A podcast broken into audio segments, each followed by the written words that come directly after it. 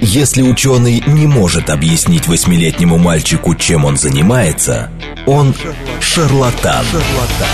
В ярком и популярном формате мы знакомим слушателей с интересными фактами из мира науки в программе «Ученый свет». свет. Программа предназначена для лиц старше 16 лет.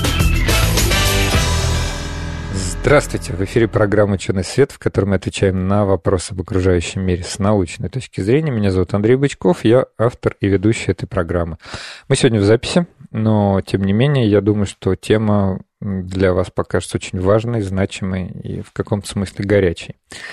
Вроде лета, мы сидим, значит, э, наслаждаемся жарой, и однако сыпятся новости что в регионах начали рекомендовать маски. Например, власти Калужской области а, заявили о том, что снова рекомендуют использовать маски в общественных местах.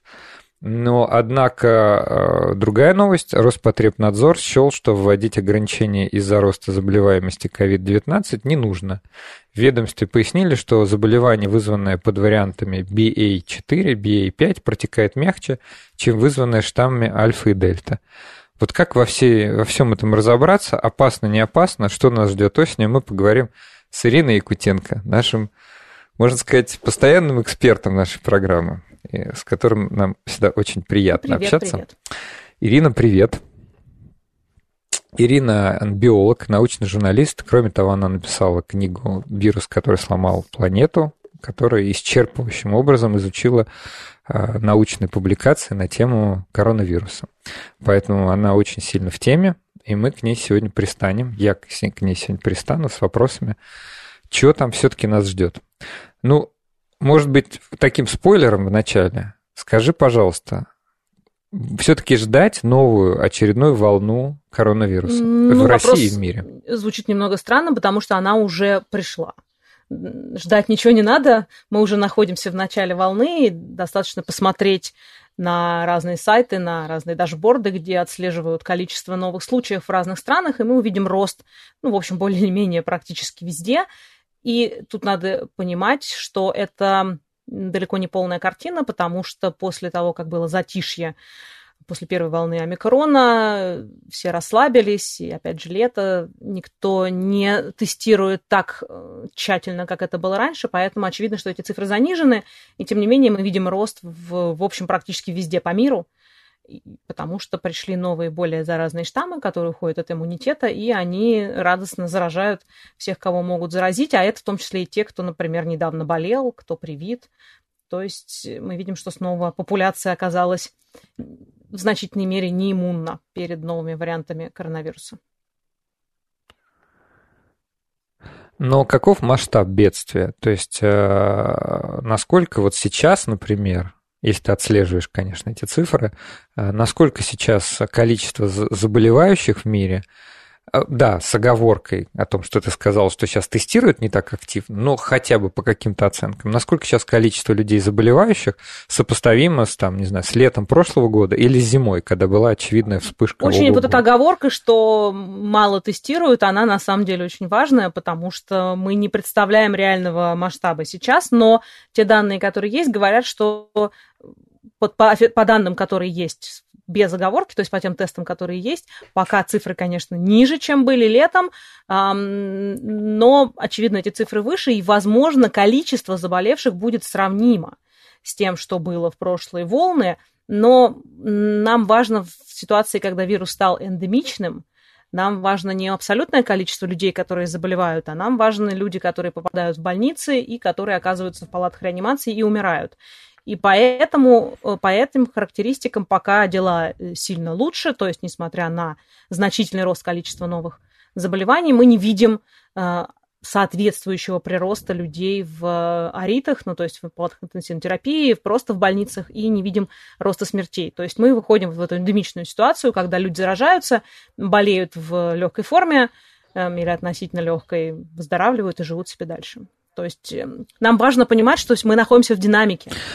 И поэтому мы все время пытаемся зацепиться за те маркеры, которые были в прошлую волну и которые были критичными для прошлой волны, а у нас ситуация меняется, и поэтому э, то, что от, от чего все ужасались первые волны, то есть количество заболевших было прямо пропорционально количеству смертей.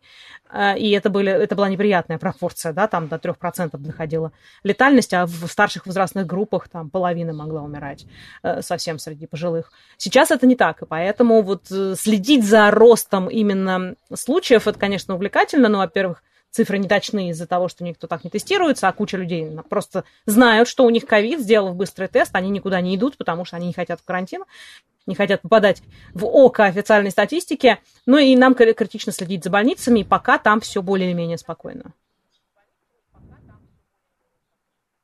Можно ли сказать, что все-таки, вот ты сказал, что новые штаммы появляются, безусловно, может быть, они более заразны, менее заразны, мы это сейчас обсудим, но они менее все-таки смертоносны, Опять же, мы не можем сказать об этом как бы в вакууме. Нет, не заранее, а надо заранее. понимать, что тогда, в начале пандемии, сейчас ситуация радикально отличалась э, тем, что у людей не было никакого иммунитета коронавирусу, ни клеточного, ни антительного, то есть они были абсолютно беззащитны. И вот и это была как бы чистая патогенность вируса.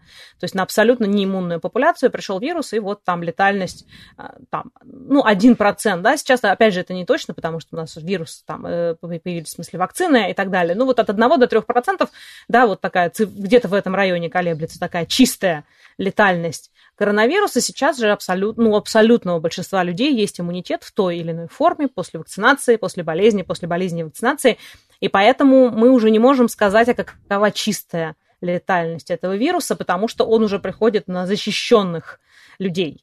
А, поэтому мы не можем сказать, вот если просто взять не какую-нибудь, не знаю, на острове Пасхи найти каких-нибудь аборигенов, которые не болели, и напустить на них старые штаммы коронавируса, ну, правда, их негде взять уже, но неважно, э, такой эксперимент мысленный, и новые штаммы коронавируса, и посмотреть, сколько народу помрет, э, умрет, в смысле, в том и в другом случае.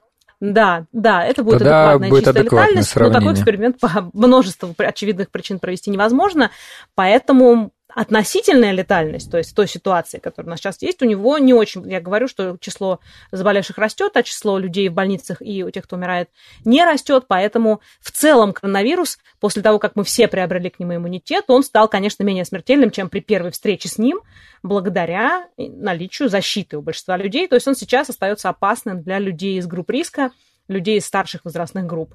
Там летальность по-прежнему достаточно высокая, но опять же ниже, чем было, было до вакцинации, до того, как все там переболели по первому разу и так далее. Поэтому наблюдаемая летальность, вот так правильно сказать, э, разумеется, снижается. А какова его реальная летальность, мы уже не сможем сказать, потому что мы все приобрели глобально иммунитет э, к коронавирусу. Ты говоришь, что мы все приобрели глобальный иммунитет. Вообще, конечно, отдельно тебя сегодня спрошу про Китай, а, потому что вот я так понимаю, что Нет, в Китае как раз не все результат. приобрели глобальный иммунитет. И это вообще очень отдельная страна, очень особая, с особым подходом. Но сначала про нас. А, ты говоришь, что мы, значит, приобрели иммунитет. Это связано с вакцинацией и вообще это относится лишь к к отдельным странам, где э, масштаб вакцинации был очень большой, или, допустим, даже и России естественным способом кто-то привился, кто-то переболел, и можно считать, что уже все-таки иммунитет получен у Иммунитет связан населения. не только с вакцинацией, то есть до изобретения вакцинации иммунитет приобретался естественным путем. Ну, правда, не все его приобретали, кто-то умирал.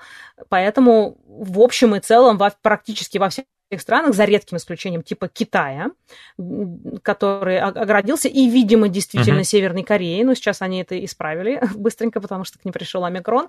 Э, во всех странах так или иначе люди были иммунны. В Европе, ну, даже так не буду говорить на условном Западе, именно в Европе и, скажем, в Австралии и в Новой Зеландии это был большей частью вакцинный иммунитет. В Европе там порядка 70% средний уровень вакцинации. Понятно, кто-то из этих людей успел переболеть, но тем не менее. То есть за счет довольно жестких ограничений переболело довольно мало народу. Во многих европейских странах, не во всех, например, в Англии гораздо больше людей, чем в Германии переболело. Но в целом вот так. В целом в Европе так можно сказать, что большая часть вакцинный иммунитет – оставшиеся это болезни, ну, плюс сейчас многие уже заболели после вакцинации. Скажем, Австралия и Новая Зеландия, которые в силу географического положения быстренько отгородились от всех в начале пандемии, но пока они сидели вот э, в изоляции, они привили, сначала они что-то тормозили, а потом они как-то рьяно взялись, и они привили, я вот смотрела цифры последний раз, там какие-то совершенно невероятные цифры, типа 96% населения привито. То есть там, конечно, практически полностью вакцинный иммунитет, но сейчас, если мы посмотрим как раз на Австралию, Новую Зеландию, мы видим знач- относительно больший рост, чем в других странах, потому что э, там вируса не было, и там люди заболевают, потому что новые штаммы заражают и привитых тоже, а здесь в Европе все уже там не по разу часто встречались, поэтому такого взрывного роста не наблюдается. Россия тут ближе скорее к африканским странам по паттерну, и Украина, кстати, и многие страны постсоветского пространства, потому что там сильные антиваксерские настроения, привито порядка 30%, да, ну плюс-минус там 35 может быть. Соответственно, все остальные, да. Да. А остальные получили естественным путем. Слушай, а вот по поводу вакцин. А, будут ли обновляться существующие вакцины? И насколько они вообще эффективны? Да, это интересный вот вопрос. Совсем недавно вот были горячие дискуссии в FDA, на американском да, агентстве по контролю за э, оборотом, хотел сказать, наркотиков. Нет, конечно, за, за, за, за, за лекарствами пищевыми ну, продуктами. Да. Эм, это не такой очевидный вопрос. Э, когда у нас были первые штаммы, и мы сделали вакцины, мы увидели невероятную эффективность вакцины, МРНК-вакцин в первую очередь, векторные, оказали, э, да, векторные оказались чуть хуже, и плюс у них побочный эффект у некоторых нехорошие оказались. А, ну, МРНК-вакцины такой абсолютный прорыв да, в, вакцин, в, вакцинологии. Э, от, была совершенно невероятно... Ну, эм, ну Приведи самые, пример. Две Какие-нибудь названия? вакцины это от компании Pfizer BioNTech и от компании, от компании Moderna. У них есть свои названия, но вот честно, их никто не помнит. Э, да, потому что там они придумали какие-то совершенно дурацкие названия, поэтому все помнят их по Модерне и Pfizer BioNTech э, названия, по, по, по фирмам, а не по названиям вакцины. Они uh-huh. все ужасные, все одинаковые совершенно. Поэтому, честно, вот проще их даже не запоминать, потому что можно легко запутаться. Э, эти совершенно оказались невероятные вакцины, эффективность была там за 90%, но это пока не пришли новые штаммы. Когда пришли новые штаммы, выяснилось, что коронавирус какой-то совершенно фантастический потенциал мутирования. Никто не ожидал, даже специалисты по коронавирусу, что он может так сильно мутировать, не теряя при этом приспособленности к людям, потому что можно уйти от антител, но перестать заражать клетки, да, потому что это примерно одни и те же места подвергаются мутированию. То, то же место, которое нужно изменить, чтобы антитела тебя перестали узнавать, оно же нужно для проникновения в клетки. А, поэтому все думали, что он не сможет так uh-huh. сильно мутировать, потому что потеряет приспособленность, но он, он может. У него много разных компенсаторных мутаций в других частях, которые как бы компенсируют негативный эффект от мутаций в тех частях спайк-белка, которые нужны для проникновения в клетки. Короче, выяснилось, что новые варианты, ну, в первую очередь омикрон, то есть сначала дельта, а потом и омикрон, очень хорошо уходят от вакцинного иммунитета, и новые вакцины, которые начали делать еще когда пришла дельта. Уже быстренькая МРНК-вакцина, такая супертехнология, она позволяет очень быстро сделать новую вакцину.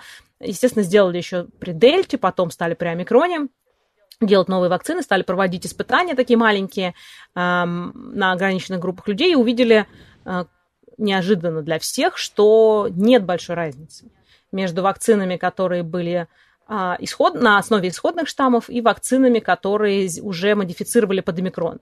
Не очень э, большая разница в смысле не защита от тяжелого течения, они хорошо защищают все. И, и старые и новые вакцины, а защита от заражения. С чем это связано, не до конца понятно. Может быть, это дело в так называемом антигенном грехе. Есть такой термин, да, антигенный грех, это такой термин иммунологический, связанный с тем, что наша иммунная система, она вот мы встречаем, встречаемся с каким-то патогеном, у нас огромное количество предзаготовленных так. Анти, там, значит, антител, которые плавают и могут узнавать огромное количество разных чужеродных молекул. И вот какая-то, э, какой-то патоген пришел, какое-то антитело случайно довольно неплохо его узнает, те Б-клетки, которые эти антитела синтезируют, начинает размножаться, синтезировать новые антитела, параллельно их изменять, чтобы какое-то из них случайно оказалось еще лучше, узнавала бы этот антиген, э, этот антиген. Дальше процесс повторяется, вот этот многократный цикл мутации отбора, мутации отбора приводит к тому, что у нас получается антитело, которое идеально, точно узнает наш антиген, чужеродную молекулу. но дело в том, что вот этот процесс, когда он первый раз угу. прошел, он как бы определяет всю дальнейшую эволюцию этих антител, потому что когда мы второй раз встретимся с антигеном, а, у нас, он будет, предположим, немножко измененный, да, как вот новый вариант вируса, у нас развитие пойдет не от исходных антител, которые где-то там, конечно, в крови плавают, а вот уже от этих антител, которые на первое, да, на, были настроены от этого. по первому варианту антигена. И дальше их, они уже будут изменяться, то есть не исходные какие-то такие заготовки, да, чушки антител, а уже преднастроенные. И поэтому это называется антигенный грех. Это означает, что у нас антитела всегда будут сдвинуты в пользу тех антител, которые выработались да, нет, при первой встрече. Которые уже отработали. Поэтому, так как большинство людей либо болело, угу. либо привилось, и, соответственно, это были более ранние штаммы, то, может быть, неэффективность вакцин против омикрона связана с тем, что антитела уже как бы преднастроены на первые штаммы и не так хорошо перенастраиваются при введении нового варианта вакцины. Может быть, это одно из объяснений, а, почему так происходит. До конца мы точно не понимаем, но мы видим, что новые вакцины не э, не радикально отличаются по эффективности по сравнению со старыми. С другой стороны, если мы все-таки захотим новые вакцины выпускать, есть уже и против B1, B2 уже там испытания довольно далеко продвинулись, но у нас B4, B5 теперь, и нам уже надо еще очередную партию вакцин. Угу. Не получится ли так, говорят противники изменений вакцин, что мы будем постоянно позади, что мы, нам потребуется несколько месяцев для того, чтобы сделать новую вакцину, провести хотя бы в сокращенном виде испытания, и выпустить ее в производство, это еще несколько месяцев. И когда мы ее выпустим в производство, у нас опять поменяется штамм, и опять вакцина получится отстающая. Поэтому говорят сторонники точки зрения о том, что не надо торопиться и обновлять вакцины, что если нет большой разницы, зачем запускать все эти процессы, если старые вакцины от тяжелого течения по-прежнему предохраняют, а от заражения не предохраняют ни старые, ни новые, плюс у нас новые сразу оказываются старыми, просто потому что вирус быстрее. Поэтому вопрос об обновлении вакцин сейчас стоит открытым, думают про сделать какую-то либо мультивалентную вакцину, скорее всего, так и будет. То есть вакцина, которая содержит и старые и компоненты, которые провоцируют выработку антител и на старые, и на новые штаммы. В идеале надо было бы, конечно, сделать какую-то панкоронавирусную вакцину, которая бы против всех вариантов коронавируса работала, но тут технически угу. могут быть сложности, как раз потому, что это надо изменить какое-то место, а, с одной стороны, чтобы антитела узнавали, э, э, э, которые выработались на эту вакцину, были по-прежнему эффективны против самых разных вариантов вируса, а с другой стороны, чтобы это вообще, чтобы, чтобы можно было найти такое место, которое одинаково уязвимо для у всех корона, вариантов коронавируса было бы. То есть далеко не факт, что это технически возможно создать такую вакцину, но вот в этом направлении тоже работы ведутся. То есть тут мы немножко сейчас буксуем, если так коротко. Ну хорошо, то есть, в принципе, понятная идея, что, может быть, даже вот на, основании того, что я рассказал про грех, такой вообще смешной, конечно, термин, а, может быть, и нет смысла разрабатывать уже новые а, вакцины на новые штаммы, раз... И да, и нет, у нас же есть новые люди. изменений. У нас есть дети, да, конечно, которые ну не да, болели кстати, еще, да. поэтому нет-нет, вакцины новые потребуются, это безусловно. Вопрос только когда. То есть надо ли сейчас пороть горячку, запускать производство, или надо подождать, пока все-таки, возможно, установится какое-то более устойчивое равновесие между нами и вирусом, он перестанет с такой страшной скоростью изменяться, и тогда можно будет уже говорить о каком-то постоянстве и делать вакцину на основе того штамма, который будет. Ну, кстати говоря, про отставание. Разве с гриппом у нас не так же происходит? То есть мы не все время позади? То есть мы разрабатываем Нет, какой-то предыдущий? С гриппом мы не позади. Не Грипп, э, в отличие от коронавируса, там другой механизм и образования новых штаммов, и э, откуда он вообще берется, там, там, живо, там резервуар у животных есть, э, плюс там он не так быстро изменяется в силу природы, и поэтому для гриппа существуют специальные службы мониторинга, это огромное количество лабораторий по всему миру, которые собирают образцы вируса гриппа, которые циркулируют в самых разных локациях на планете, они их анализируют и предсказывают, какой штамм победит в вирусной гонке. То есть какой штамм, когда придет, э, похолодает, люди начнут собираться э, в тесных э, помещениях, какой штамм окажется лидером и будет заражать. И поэтому вакцины от гриппа у нас делаются как раз заранее.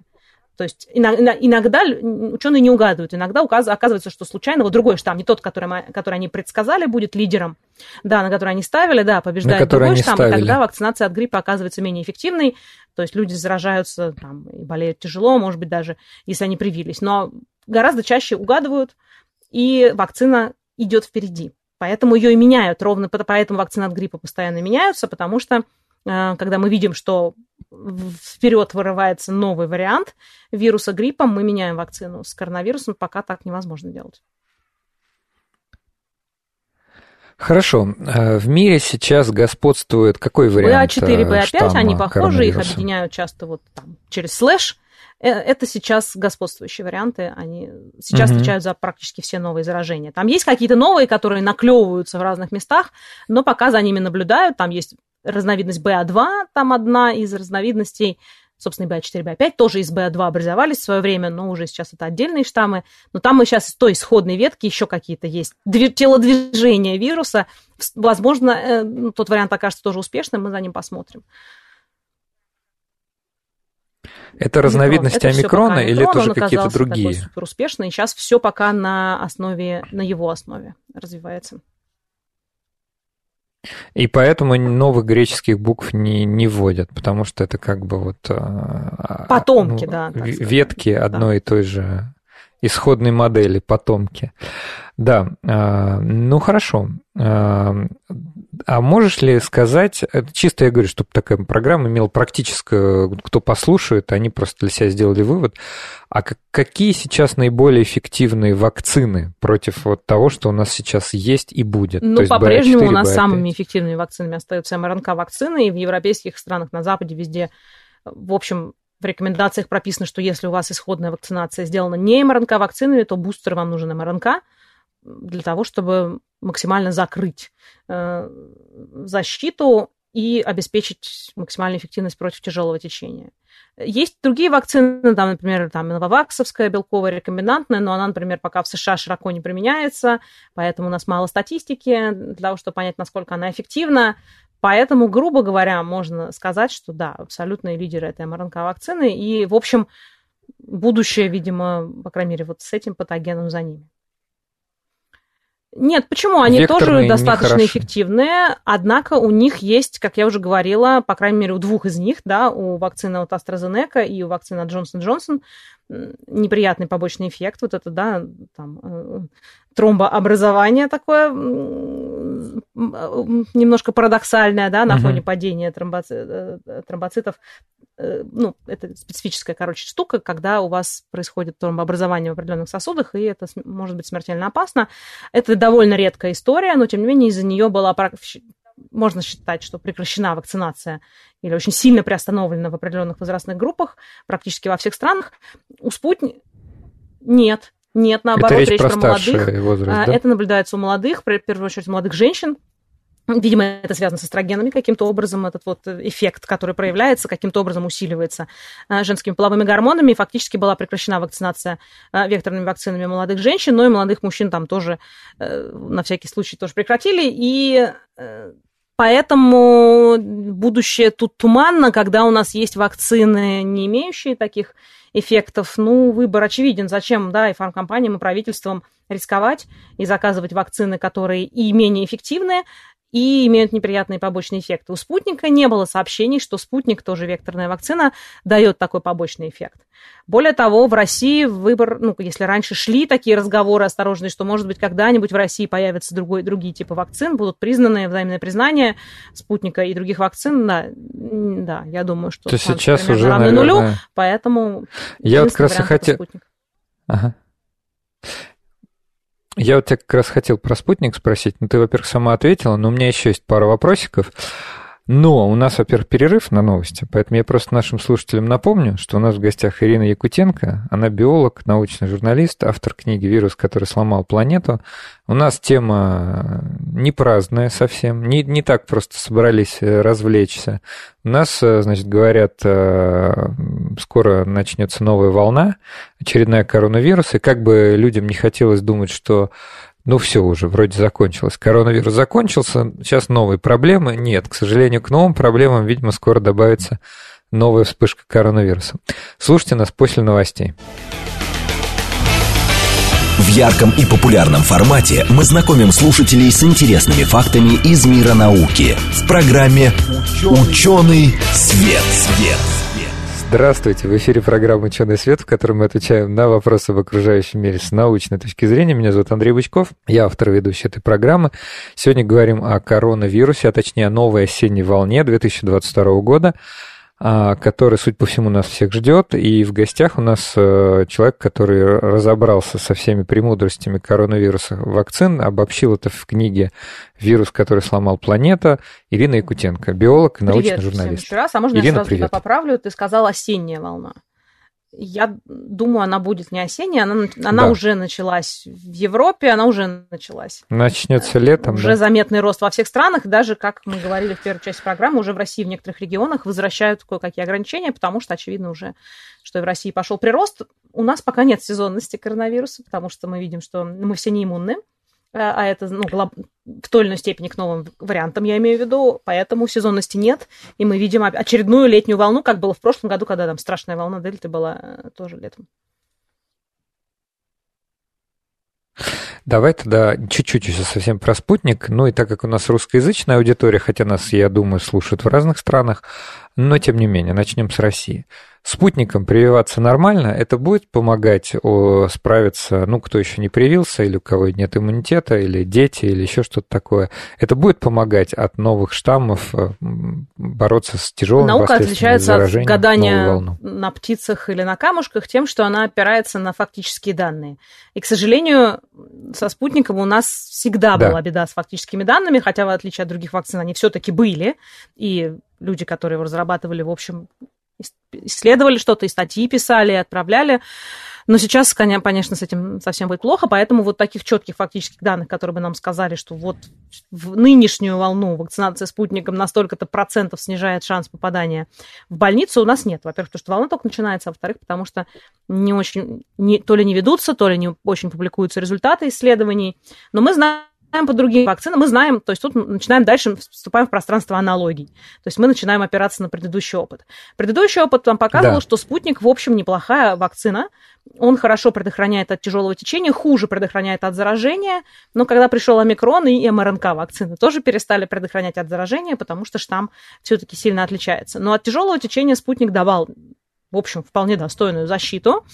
Эм, Поэтому дальше мы можем как бы пытаться думать, что омикрон, конечно, штамм ухода, то есть он изменился, но глобально патогенез не сильно поменялся. Может быть, даже он стал менее пат- пат- патогенным. Мы говорили, что это сложно определить вот так чисто, ну, потому что мы все иммунны. Возможно, он стал чуть менее патогенным. Хотя там, к сожалению, есть данные, что если первые варианты там были м- больше сродство имели к верхним дыхательным путям, чем к нижним, то сейчас мы видим, что вот B4, B5, они с- то есть снова могут неплохо заселяться в клетки нижних дыхательных путей, но все-таки не так э, хорошо, как это делали некоторые предыдущие штаммы, которые прям были более патогенными, мы их знали, там всякие лямбды, всякие бета, а, для них был характерен, видимо, более тяжелый патогенез. Тут это, похоже, не так, а значит, мы можем пытаться проводить эту аналогию дальше. И мы видим, что на Западе уже есть испытания, что второй бустер, то есть четвертая доза э, МРНК вакцин в старшей возрастной группе существенно снижает смертность и тяжелое течение. Поэтому можно осторожно предположить, что и спутник тоже, да, если, мы, если вы уже сделали там основной курс, там, возможно, один бустер, то, возможно, имеет смысл сделать еще один бустер по аналогии с, М- да, бустер. Может быть и полную дозу, Бустер. потому что в России я так понимаю, могут быть сложности с тем, чтобы делать постоянно, да, бустер, там как-то система так странно работает, что иногда нужно обязательно делать полный курс. Наверное, в этом тоже нет ничего плохого. Опять же, мы не знаем, да, сколько раз, грубо говоря, можно поставить полный курс спутника в течение нескольких лет. Не приведет ли это к каким-то нежелательным побочным эффектам, да? Обычно мы знаем, что нет, не приводит. Есть люди там, отдельные граждане, которые по 20 раз уже кололись отдельно тревожные разными вакцинами, и вроде бы ничего с ним плохого не происходит, но, тем не менее, важно сказать, что данных у нас нет. Эм, сколько раз, мо- безо- ну, скорее всего, много, но опять я говорю, что наука отличается от гадания на камушках тем, что нам нужны факты. Но про МРНК вакцины мы точно знаем, что да, еще один бустер существенно снижает смертность в старшей возрастной группе и в группах риска. Почему я это все время говорю? Потому что сейчас, когда мы уже все в основном иммунные, имеем защиту, коронавирус представляет главную опасность для людей из групп риска. И поэтому именно им стоит думать о дополнительной защите. Для остальным тоже, если вы давным-давно прививались и не болели где-то в промежутке, то, ну, да, мы видим, что угасает иммунитет, э, и антительный, и, возможно, и клеточный тоже, то есть который в основном от тяжелого лечения предохраняет. Поэтому, да, если много времени прошло, и вы не болели, может быть, имеет смысл и не с группом риска вам обновиться. Это, скорее всего, не защитит вас от заражения, но снизит немножко шансы тяжелого течения. Много времени это сколько? Через какое время ты бы вообще рекомендовала? Вот, во-первых, я не врач, я ни в коем о... случае не могу давать никаких рекомендаций по прививкам, это важно понимать, да, за, значит, за это, да, вообще... Все, тогда бы, вычеркиваю. А, а, а татат могут сделать, я не, не имею права давать рекомендаций, но если мы посмотрим на то, что происходит на Западе, Хорошо. там нет рекомендаций по времени потому что, я говорила, мы находимся в развивающейся ситуации. По времени можно давать рекомендации, когда у нас равновесие и стабильность. Мы можем сказать, вот грипп у нас дает эпидемию там раз в год, там, не знаю, с ноября по март, грубо говоря, и, значит, там, в октябре уже желательно всем привиться.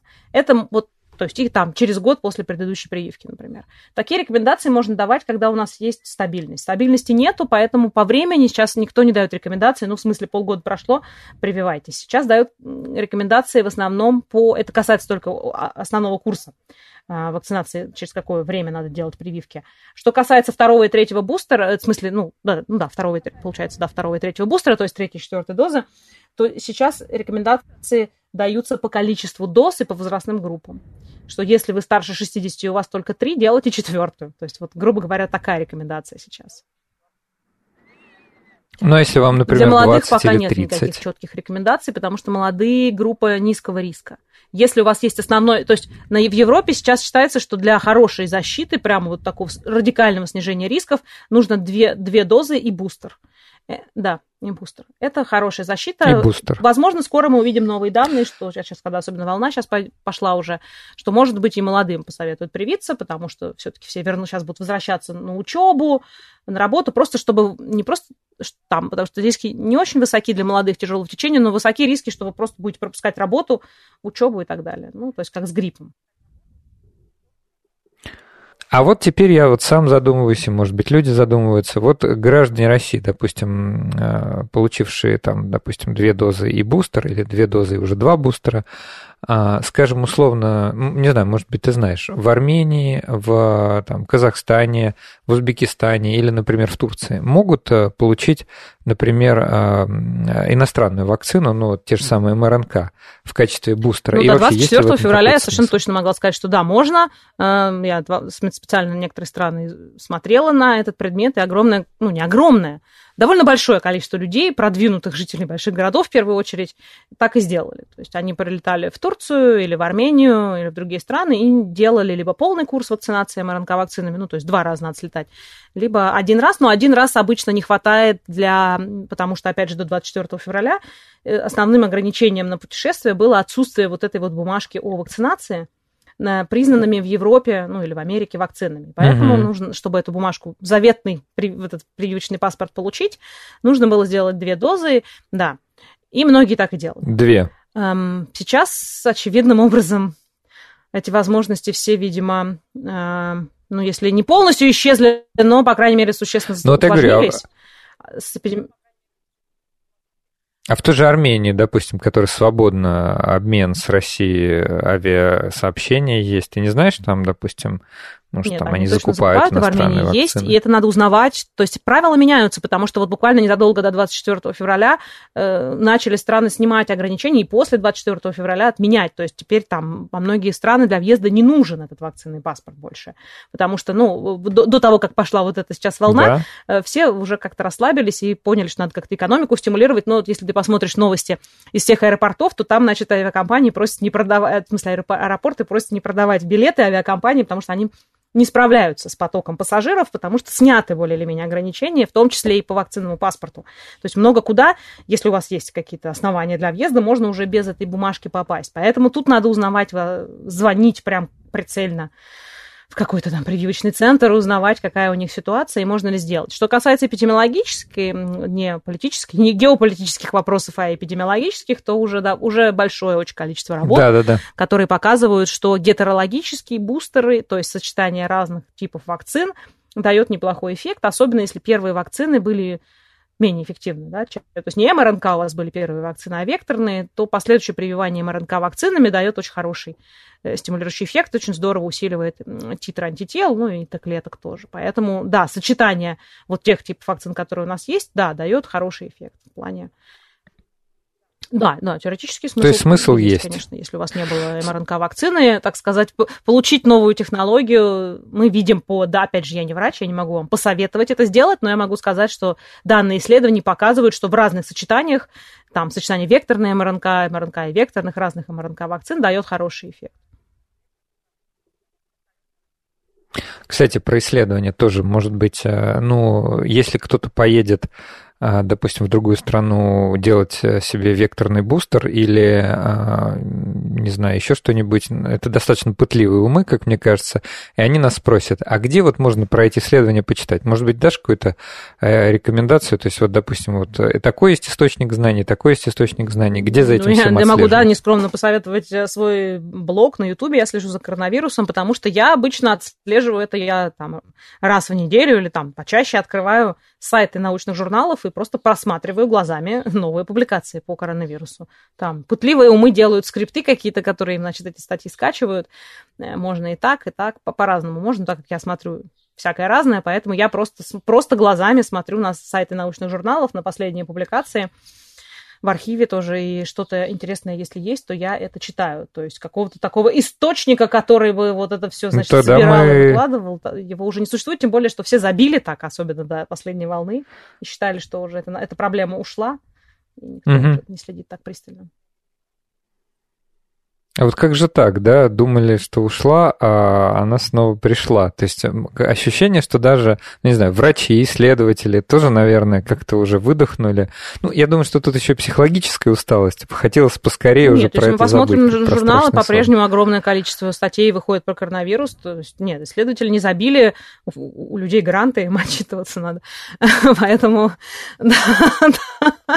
продолжают, продолжают выходить статьи про коронавирус, но медиа устали. Слушай, ну это совершенно неудивительно, если ты вспомнишь полет на Луну, да, какое-то совершенно невероятное, да, достижение, тем более тогда, да, это какие там 60-е годы, это совершенно невероятный прорыв. Мы сейчас да. не можем э, прошу прощения, мы сейчас не можем э, повторить этот э, подвиг, но уже так, но уже тогда, сейчас я поставлю. Да, да, да.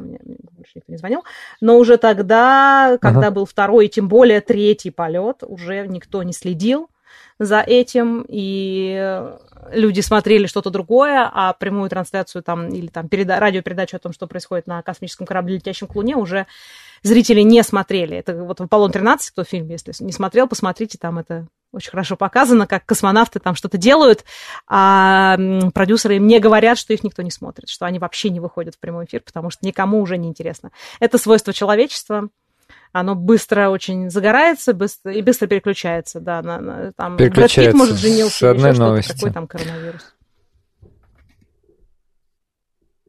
Слушай, а вот э, в завершении разговора просто про вакцинацию мы уже довольно долго наблюдаем вакцины, и даже у пытливых умов, у весьма разумных людей были очень большие сомнения, так быстро-быстро запускаем вакцины.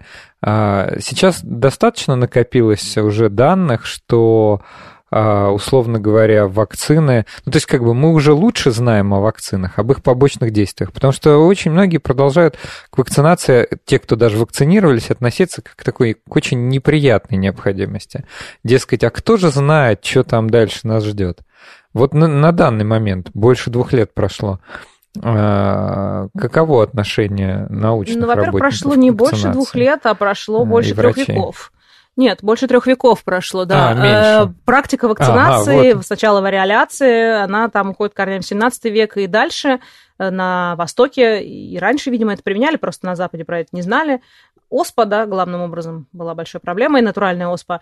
И про вакцинацию мы знаем не одну сотню лет, э, а активно мы производим новые вакцины, изучаем и проводим, так сказать, эксперименты в масштабах всей популяции, ну, с середины 20 века, да, когда начались вот эти мощные вакцинные кампании по эрадикации или снижению капитальному опасности от разных заболеваний. Ну, оспа, да, была истреблена, полиомиелит, корь, э, туберкулез. То есть у нас огромное было количество. Вот это такой расцвет вакцинации, это середина, вторая половина 20 века – и у нас, то есть люди, ты говоришь, пытливые умы. Пытливые умы про это в курсе. Пытливые умы смотрели на статистику, видели э, уменьшение в десятки раз смертей Э, среди детей в первую очередь, но и не только, потому что корь, э, ну, оспа, ну, с другой стороны, тоже были в основном дети, потому что в основном дети встречаются первый, в первый раз с патогенами, со всеми, да, поэтому, конечно, мы в первую очередь говорим да. о уменьшении детской смертности, но не только. Там десятки раз как бы это все, там вот эти графики, все, все их, кто, кто пытлив, то этот эти графики находил, что после внедрения вакцинации просто радикально падала детская смертность, поэтому мы знаем, что вакцинация безопасна, мы знаем про возможные риски вакцинации мы знаем, что в редких случаях, да, могут быть эти побочные эффекты, но эти случаи исчисляются, ну, типа там один на несколько миллионов а, доз, а, при том, что смертность, например, от оспы 30%, угу. да, то есть это один из трех, а, а не один из нескольких миллионов. И вот эти, наш мозг очень плохо умеет оперировать вероятностями. Именно поэтому вакцинация людей так пугает. Там сочетание сразу нескольких факторов. Во-первых, значит, вероятность. Люди не очень, честно говоря, понимают разницу между 1 на 2 миллиона и 1 на 3. То есть для них это примерно одинаково часто э, в некоторых случаях. Хотя, ну, да. понятно, что это не так. На самолетах-то при этом все прекрасно летают, а вероятность авиакатастроф, она больше, чем вероятность риска э, проблем каких-то серьезных от вакцинации. Дальше любой, с появлением медиа, а тем более сейчас уже социальные сети, но еще и до этого, и традиционные медиа справлялись. Любой случай, когда есть какой-то что-то, что произошло из-за вакцины или с, по времени совпадает с вакциной, Э, сразу раздувается, при том, что там огромное количество этих случаев оказываются не связаны с вакцинами, просто они произошли близко по времени.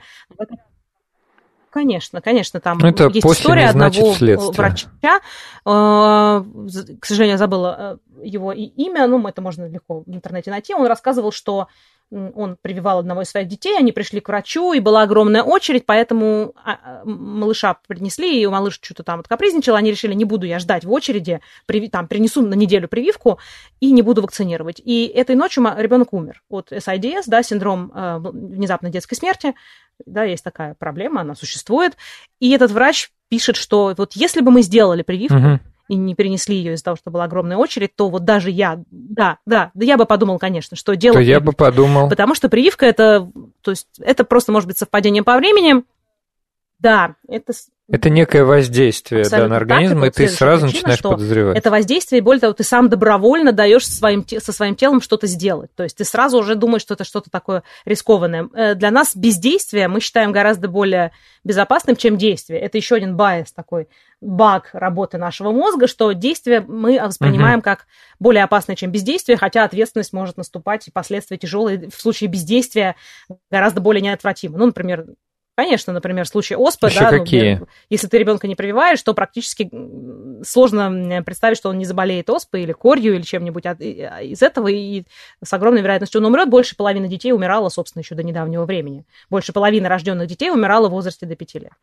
Вот, э, просто много рожали, поэтому мы сейчас э, так вот расплодились, вот 8 миллиардов тут на днях прошли отметку. И следующий момент, что прививка воспринимается как что-то необычное, Поэтому мы любое плохое событие, происходящее во временной связке с прививкой, скажем, неделя, там даже две, ну, то есть довольно большой разбег, мы связываем с прививкой. Хотя каждый день люди садятся в свой автомобиль и едут на работу. А мы знаем, что смертность на дороге, особенно во многих странах, там США или Россия, где, кстати, много антиваксеров, и там, и там она колоссальная, огромная. То есть, но автомобиль ты каждый день им пользуешься, ты не можешь каждый день бояться, ты привыкаешь к этому и как-то не ассоциируешь эти риски. А прививка это вот что-то необычное, я сам дал себя уколоть, я не понимаю часто, как она действует, это для меня какое-то загадочное воздействие, плюс это укол, это тоже важно. Укол, да, укол воспринимается как нечто более серьезное. Да. Если вакцины были назальными, я уверена, что сопротивление, или там капельки, да, какие-нибудь, э, сопротивление было бы меньше, как вот полиовакцина одна из, это, э, ну, сейчас ее не применяют практически, это капельки. Это кажется, что это не так страшно. Короче, вакцины сочетают довольно большое количество факторов, которые нас пугают. Отсюда это настороженное отношение. У специалистов настороженного отношения нет. Специалисты все прекрасно приучили себя воспринимать вероятности и знают эти цифры, поэтому и риски к вопросу о том, что слишком быстро. Во-первых, все испытания, да, были, были сделаны очень быстро, но у нас есть там сотни лет опыта и 50, там, 70 лет очень интенсивного опыта, плюс если мы посмотрим, испытания были сделаны очень качественно. Огромные деньги были внедрены в разработку вакцин, там триллионы, э, не знаю, олимпиарды э, рублей были на это потрачены, и поэтому были проведены масштабные испытания на огромном количестве людей, и эм, после того, как они выпустили э, вакцины в производство, был очень четкий мониторинг и доказательство того, что никто не хочет нас всех убить, гадкая форма. Это как раз история с векторными вакцинами. Очень быстро выявили этот побочный эффект и прекратили вакцинацию возрастных групп, для которых это представляет риск. То есть как только вот необычный побочный эффект, обычно, да, вот мы знаем, да, там боль, усталость, боль вместе укола, головная боль, э, эти все побочные эффекты мы знаем, плюс обычный они не смертельные. Это обычные, есть но они не обычные, редкие и хорошо известные, типа анафилактической реакции на прививку. У некоторых, да, аллерги, ну, грубо, ну как, аллергия. да, такая очень серьезная, жесткая аллергия, да, анафилаксия. Да, жесткая на зубного, аллергия. На лидокаин у многих это бывает у зубного врача, то есть это редко, но давно известно, и у всех врачей всегда есть адреналин, там ручка вот этот эпипен, э, эпинефрин, ну, адреналин, э, в таком специальном шприце, который, если врач видит, почему вас просят после прививки посидеть и сразу не уходить? Потому что это довольно быстро все начинается, и если видят, что у вас это начинается, вам быстренько это вкалывают, и ничего страшного дальше не происходит. Но как только вот эти необычные эффекты проявились, их сразу отловили, и сразу прекратили вакцинацию групп риска. То есть мы видим, что все под, вот с точки зрения фармакологии все под очень хорошим контролем находится, а, в отличие от там, других аспектов, связанных с коронавирусом. Так что здесь как раз можно быть спокойным. Э, жаль, что у нас остается всего три минуты. Ну, я могу очень быстро я очень хотел тебя спросить про, про Китай, Китай, но, может да. быть, если ты несколькими предложениями, да, скажи, как ты оцениваешь ну, вообще ситуацию в Китае сейчас современно? Это же такой интереснейший он кейс очень интересный, но он как науки, раз продолжение того, что мы говорили о прививках. Китай отлично показал, насколько эффективны прививки раз, и насколько эффективно на самом деле достаточно эффективно закрытие границ было до омикрона и стало менее эффективным с очень заразным штаммом. То есть тут сразу несколько таких точек, по которым Китай прямо оказался такой невероятной лабораторией в размерах полтора миллиарда. Значит, Китай первым столкнулся с коронавирусом. Сначала они немножечко, как, так сказать, не, обрати... ну, не оценили серьезность, потом довольно быстро оценили. И, как мы помним, Китай очень быстро справился. Э, какими? Ну, методом сажание в карантины миллионных, да, 10 миллионных Жесткая городов, там убийство животных, там я до сих пор возмущена видео про убийство корги, потому что хозяина коронавирус, и собак прям таки убивают, и кошек, ну, короче, с, с китайскими спецэффектами, они подавили это путем жесткой силы, и я помню, когда мы тут все сидели в Европе как зайчики в жестком карантине, а в Китае, значит, были видео, как люди в Ухане без масок, без ничего купаются в бассейне, потому что вот мы, мы победили коронавирус. Но китайцы недооценили степень способность к изменениям коронавируса. Это все сначала недооценили. И китайцы не смогли сделать эффективные вакцины. Они сделали вакцины довольно быстро. На самом деле не спутник был первой зарегистрированной вакциной, а китайская, одна из китайских вакцин. Но она была как бы локальная, в своей локальной полуторамиллиардной китайской популяции. Их было несколько, и они все не очень эффективные. У них у всех прям-таки, скажем, да, инакти... да, там но инактивированы, они потом векторные какие делали, но почему-то вот у них что-то не задалось, и у них не получилось сделать хорошую эффективную МРНК-вакцину, и поэтому они там прививали людей, армию там и так далее, но они прививали довольно неспешно, и много было очень антивакцинаторства, и там тоже много врачей, которые отговаривают людей прививаться. И поэтому, когда пришли сначала Дельта, но тут они еще держались за счет жесткого карантина э, и не смогли не допустить такой вспышки в стране, но когда пришел омикрон, уже не спасают вас. Ни карантины, ни маски, он очень слишком заразный, поэтому он все равно проник, и вот тут-то выяснилась слабость Китая. Выяснилось, что он проник и понеслась, потому что они глобально не привиты. И не иммунные, они не болели ничем, у них два года вируса не было, поэтому все, значит, в Европе все переболели, кто не привился, и есть защита в Австралии, как я говорила, они всех привили, 96 и больше процентов, поэтому в Китае мы наблюдаем замечательный эффект того, что у них нет хороших вакцин,